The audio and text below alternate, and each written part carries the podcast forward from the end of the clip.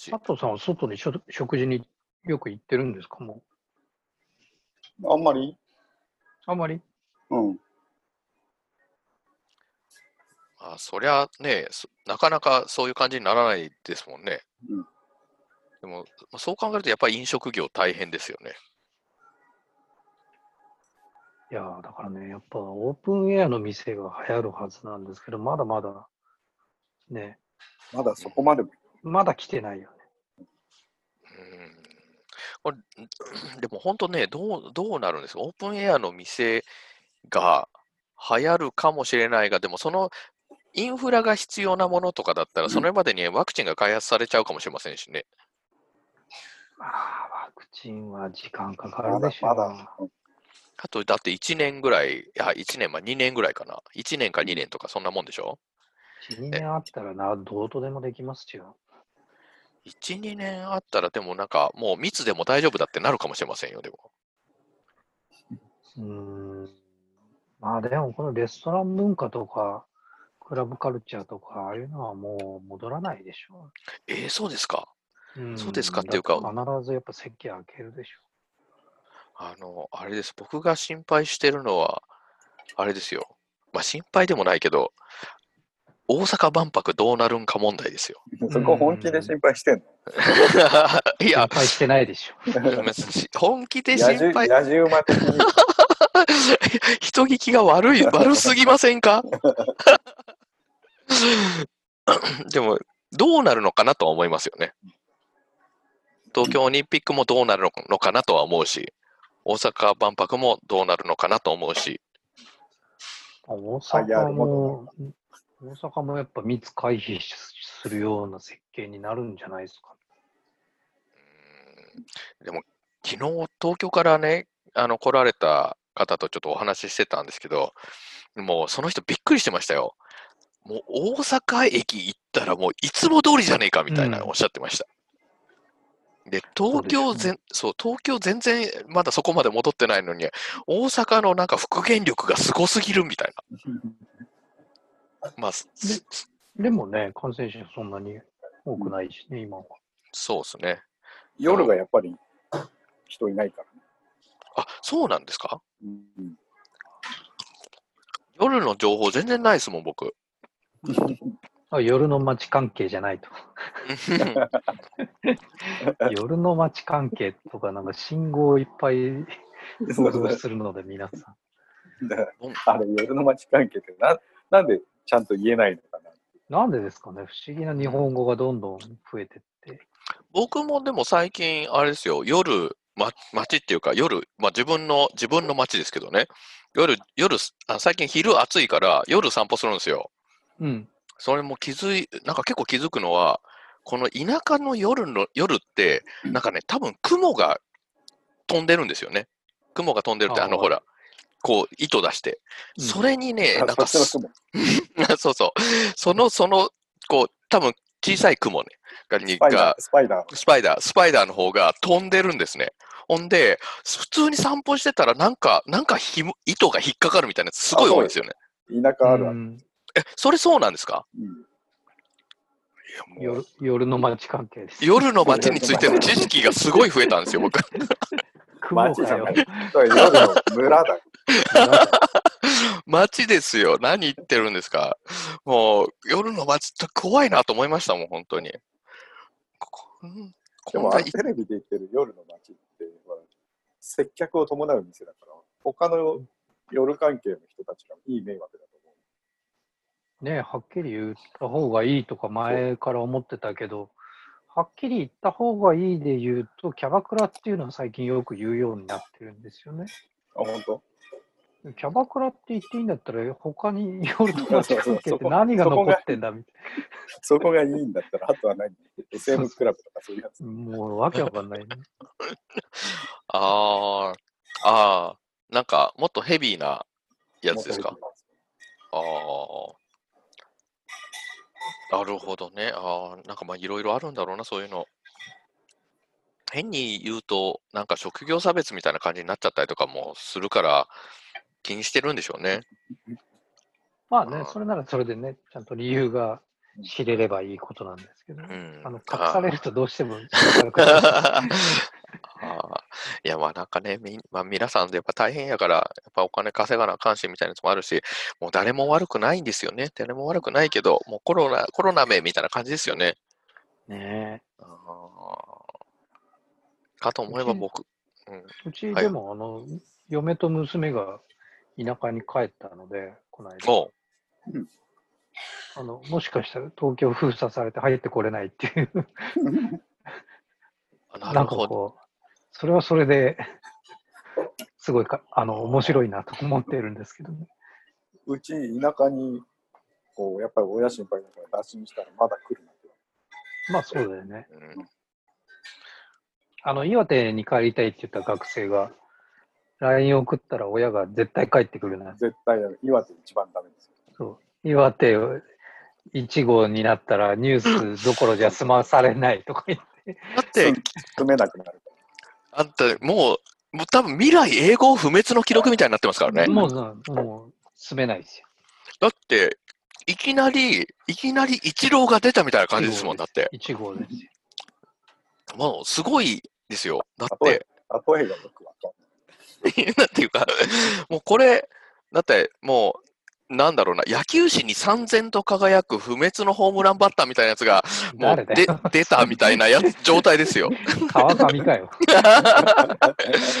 ね、もう、あれですよね、もう、もう金、金やんみたいなすご金やいん投手が出た。岩手で一郎っていうから小沢一郎かと思って。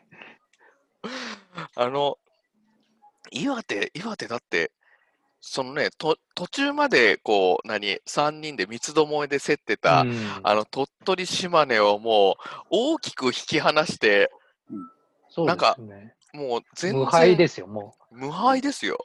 う。武蔵坊弁慶みたいになっちゃった。 もう、いもう多分なんか、岩手すごいねみたいなやつって、もっと世界中に広まっていいと思いますけどね、僕。もう、日本という街で、国で、ここのエリアだけはゼロらしいぜ、みたいな。世界レベルで言ったらちっちゃいポイントですよ。今 あでも世界レベルでも南京って感染者ゼロなんだよね。あ、そうそう。南京はね、うで、南京在住のあのえうんあのドキュメンタリー作家の人がはいはい。動画作ってそうだよ、中中国で一番有名な日本人になっちゃいましう南ーん京人口2、3000万だよね。でもゼロなんだ。うん。完全完全に封鎖に成功したってことですね。た。そうだね。あそれで言うと、上海も北京も少なかったんですよ、全然。うん。北京は今の方が多い。うーん海外経由で入ってきた人たちが今いるってまことであ、そすういねう。ことです。え、南京は今もゼロなんですか今もゼロでしょ。南京ゼロで。中国の岩手は南京ってことですね。規模感が全然違 うけど。風土的に全く違うけど。南京、南京市だけで日本の県ぐらいのサイズで、そうだよね。うん人口が3000万ぐらいいて、うーんなるほどね。東北全部合わせたよりも、まあ、人口多いということ ですね。なるほど首都圏ぐらいの、まあ、人口がいるってことか。じゃあ、佐藤さんはご実家に帰れないですね。帰れないですよ。となんか車で行きゃいいやんみたいに思うんだけいやいや、あの、言ってること自体が、ど、行ってること自体がダメなんだうん。けだから、県外ナンバーを、そう、ダメな県んだね外からの人がいるっていうだけで、そうそううーんナンナンバー見て、車ボコボコにされるっていうそうそうブラックライブズマターみたいな。ね。年齢的にほら、もう、か弱い人しかいない。うん。うんでも確かにさっきの夜の街みたいな感じのね、なんかすごいいろんなとこいっぱいで遊んでいた、なんか若い子が帰ってくると、あの危ないみたいな、そういうこう、なんちゅうかな、思考のサイクルはなんかでき、できやすい感じですよね。うん。そういう情報とかをい全部こう合わせるとそうなりますもんね。まああ、ーで特に日本の田舎は、そういう考え方が強いから、一気にうんそういう考えに広まっていくよ。まあ、それで言うと、あれですよ、僕も、あの、2月になんかお袋亡くなって、初盆、あね、あの、来、うん来月も初盆なんですけど、やっぱなんかもう、ちょっとその辺のね、コロナのやつとかがあるからうん、ちょっとまあ、お前ら、お前もちょっと変えられないことは覚悟しとけよ、みたいなやつやっぱ言われましたもんね。まあ別にね、もう、初盆っつってももう本人死んでるわけやから、もうしょうがないですよね、もう。オンライン供養ですね、やっぱり。オンラインというかオンラインでやるんですかわかんないですけど、 新聞オンラインや。れる人 いるの。オンラインであれですよね。もうハッピー君を送り込むしかない。ハハッピーさんは、うちの地元のあの、名察の、うんあの、ご住職ですからね、明日、次のお後取り息子ですから、あ、うちの、あれですすいません。あーありがとうございます。すいません。ありがとう。後取りが来た。はい、ありがとうございます。はい。すいません。あの、ビールのおかわりとご飯が来ました。ありがとうございます。うーんなるほどな。しかし、あの、はあのハッピー佐藤君のとこのお寺はもうすごいんですよ、あれ。東京ド,、そうですね東京ドールドーム16個分とかそういうサイズですからね。すごいねすごいもう想像つかないだって、もうなんか、あの、あのお寺の敷地の中に、中にあの鳥取のほら、あの投げ入れ堂みたいなやつがあるんですもん。うん。自分家の敷地の中にですよ。滝もある、前ね。そうそう、滝の後ろの、滝の後ろに投げ込み堂みたいなやつがあるんですよ。前に投げ入れる。 そうそうそうそう。うちの投げ入れと。みんな、みんなあるでしょみたい え、ないのみたいこの会話ってどれぐらいの人がついてくるんですかねな。まあ、ハッピー君とか言われてもわかんないですけどね。わかんないですけど、まあ、ハッピー君というのは、あじゃお寺、名刹の住職のご子息で、もうアジャリの位とか持ってるんだけど、でもヤフーで働いているエンジニアですよね。優秀なエンジニア。今年のハックデーでも、あの、はい賞と取られたそうで、取ってはましたよい。な。すごいな。もうね、ヤフーの宝みたいな、まだ2年目 ?3 年目3年目かな。うんすごいですよね。こう、メンタリティもすごい明るいし、みんな可愛がるタイプの人ですよね。そうだね。可愛がられるね、彼は。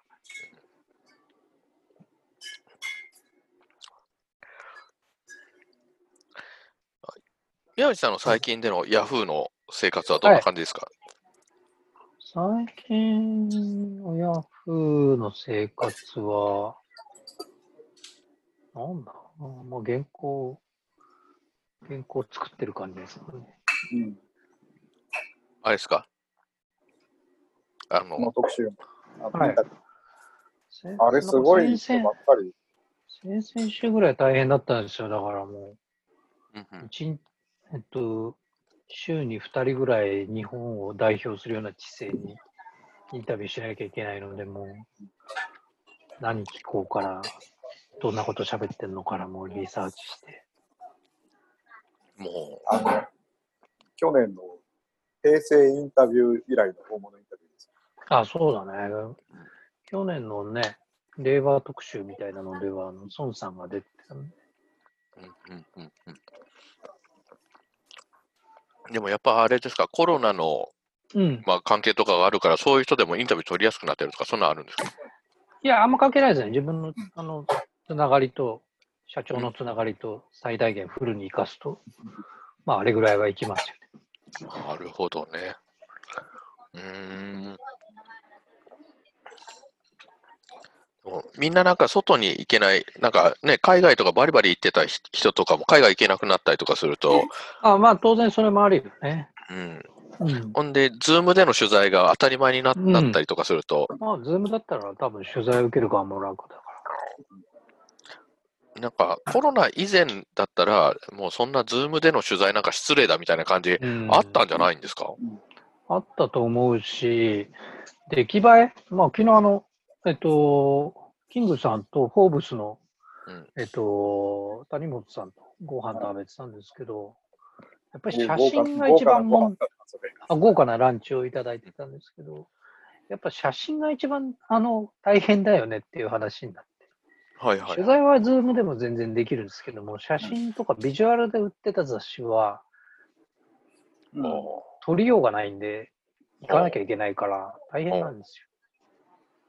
で今月のあのワイヤードが写真ほぼないんですよ。で体裁も変わって、えーすごい小さい、なんかファンジーみたいになってて、あ、あれ、あれ、あれ本誌なんですかあれ本誌ですよ。本屋にブログじゃないよ。売ってんの見たけど、何言ってんすか。なんか、なん、なんだろうな、これ。あ、そうそうそうそう、それそれそれそれ。あ小さくなってる。それで、なんか、あれか、みたいな、別冊出したんだな、思って。違う違う違う。 別冊を出した上に、なんか、中見たら、なんか、あ、中見てないんですけど、だから別冊みたいなやつだから、なんかのその企画ものの、その広告系のやつかなと思ったんですよ。違いますよ。それで中見なかったんだけど、それ、本誌だったのか。写真だからほぼ1枚もないって感じだよね。なんか撮り、ないいきなりなんかペーパーバッグみたいになってたんですよ。そう。そりゃ朝日グラフも廃刊になるわ。そうだからやっぱこういう形で生き延びるとか、まあ、逆の見方で言うと、ズーム取材で、ズームの画面撮りでうんいいやんみたいになるってことは、記事のクオリティっていう考え方がすごい、こう、リセットされてるわけですよね。あーテレビ上でもさ、あの、何が何人も、ズームの画面みたいな感じの、うんね、収録あるじゃないですかうんありますよどねの番組でも同じレイアウどト、の番組でも同じレイアウトで、雑誌もそうなるってことかだからそうやってこうコンテンツの質の変化みたいなのがすごい起きてますよ。うーん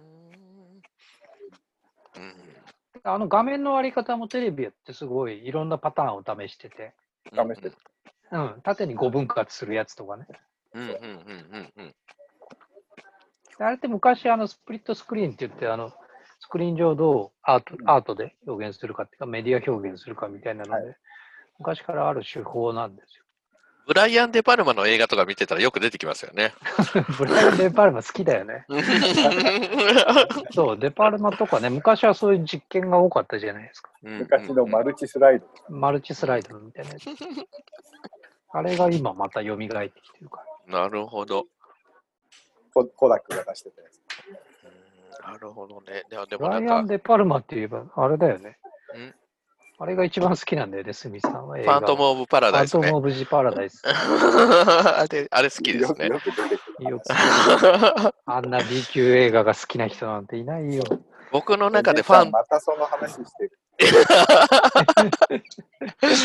あの、楽曲とかも全部好きなんですよね、あれ。もう素晴らし楽曲いの。あれじゃん、ロジャー・ニコルス。あ、すもうなんかね、特にエンディングのね、曲が好きなんですよ。ちょっと名前忘れちゃいましたけど、あれとかかかるとね、ファッと見ちゃうんですよね、どっかう。んどこだみたいな感じで見ちゃいますよね。これわかるやつ、どこにおるんやって思ってうん。あれは素晴らしいですよ ね。あの、それこそ、そのマルチスクリーンみたいなやつも、なんかいっぱいあの映画出てくるしね。うん、出てる。出てじるまあ、実験的に。あの、あの時の、あの、なんか、そうですよね。なんか実験精神みたいなやつがすごいいっぱいある感じなんですよね。そう。黒沢映画とかもそうだよね、実験がいっぱい入ってる。ああ、え、黒沢何好きですか黒沢僕は、用心棒が、用心棒がないじゃん。ああ、用心棒うんいいですね。用心棒、椿三十郎、あのあたり、 36あたりですかね。いい、あの辺いいです ね。だんだんみんなついてこれない話。あれ、僕はあれ、えっと、ポール・ウィリアムズ取材したことあるって言ったよ。ええー、 知らないすごい、絶え、ありえ、ますすごい、嘘でしょ対え、しましたよ。何語でお音楽、音楽ですよ。音楽としてですよ。ああ、でも、ポール・ウィリアムズの取材すごいわ、羨ましい。ファントム・ジン・パラダイスの話は一切してないですえ、どんな話したんですかけど。で普通にあのーポール・ウィリアムズの昔のアルバム、A&M 時代のアルバムが A&M 一緒になったかなんかで、うんうんそううんういんう取材しましたうんよ。あの、じゃあサインもらいましたか何年前、な、な、ら。何年、前だろうな。多分20年前ぐらいじゃない2000年前後か。 2000年ぐらいだと思う。あの当時ってなんかね、やっぱり渋谷系があったから、ロジャー・ニコルスとか、ポール・ウィリアムスとか、結あ構みんな聞いてたし、再発見されてた。再発見されてた。ーあ、渋谷系で再発見か。なるほど、ね。そうそうそうそう。あなんかへへ変なおじさんでしたけど。ーいや、でもなんかね、あの変なおじさんなのはもう見た感じわかるじゃな見いでたすか。感じが変じゃないですか。うんうん、僕ね、あの、ファントム・オブ・パラダイスの、あれ、あのデスレコードっていう、そのレコードのあーレーベはいレコール、ドレーベルね。そうそう、あれ、鳥が、鳥が死んでるやつね、はいはいあの、あれ、あのの、その、なんていうかな、こう、あれも好きで、あの、はい。なんですかね、デデザイン、グラフィックも好きで、あーもう、あれがね、映画秘宝、映画秘宝で見てたら、あの、売ってたんですよ、T シャツ。へーもう、もう即買いですよ。もう。また今度着ていきますわ、これ。あの、それはね、なんなんだ。なんなあんのだ。昨日の昨日の T シャツみたいなことにならないでくださいよ。昨日の T シャツって何でしたっけあ、えセック スミス。ああ、ロンセックス・スミスのロンセックス・スミスの T シャツ持ってるんだ持ってます。 それをね、な昨日、あの、こ校う、舎そのう。メンタリングの時に、あ、がそうっなつんだり。ここに。何狙いなんだよ。だいやいやいや、だからほぼ99%知らないんじゃ知らないでしょ。そない。ただの変態おじさんです。だかられね、セッちょっと、セックス世界さんとね、あの、ピラミッド倫理委員会にかけましょ う。なんでだよ。そうねえちょっと待ってよ。なんで、そ宮内さんはそこ、援援護、俺の援護射撃しなくちゃいけないとこですよ、それ。援護しきれない。ロンセックス・スミスのセックスってとこだけ見見ますよね、普通。なんで、そうそうそうそう。セックス、でもあれだってね、でも多分、セックス・スミスって、おそらく六分儀とかそういうの作ってたあの人だと思うんですよ。そうそうだとして。さらにディープじゃん。あれはまあいいや。あのでもね、確かにセックスと、スミスってなんか職人みたいな意味あるじゃないですか。ガン・スミスだと、あの、住職人とかね、そうもいともう、と萎縮萎縮とかそういう。そうそう。あなそうなんで、それでセックス・スミスって言われたらね、何職人だよみたいな感じになるよね。なんか、ね、講演聞いた人みんなそのことで頭がいっぱい。この、この変態おじさんが、ことをなんて T シャツ着てんだみたいなんで T シャツ着てんだと。そう そう。なんかでも僕、T シャツマニアだから、あな。ちゃの、んとあれですよ。倫理委員会にかけて、論文を残 しとかね。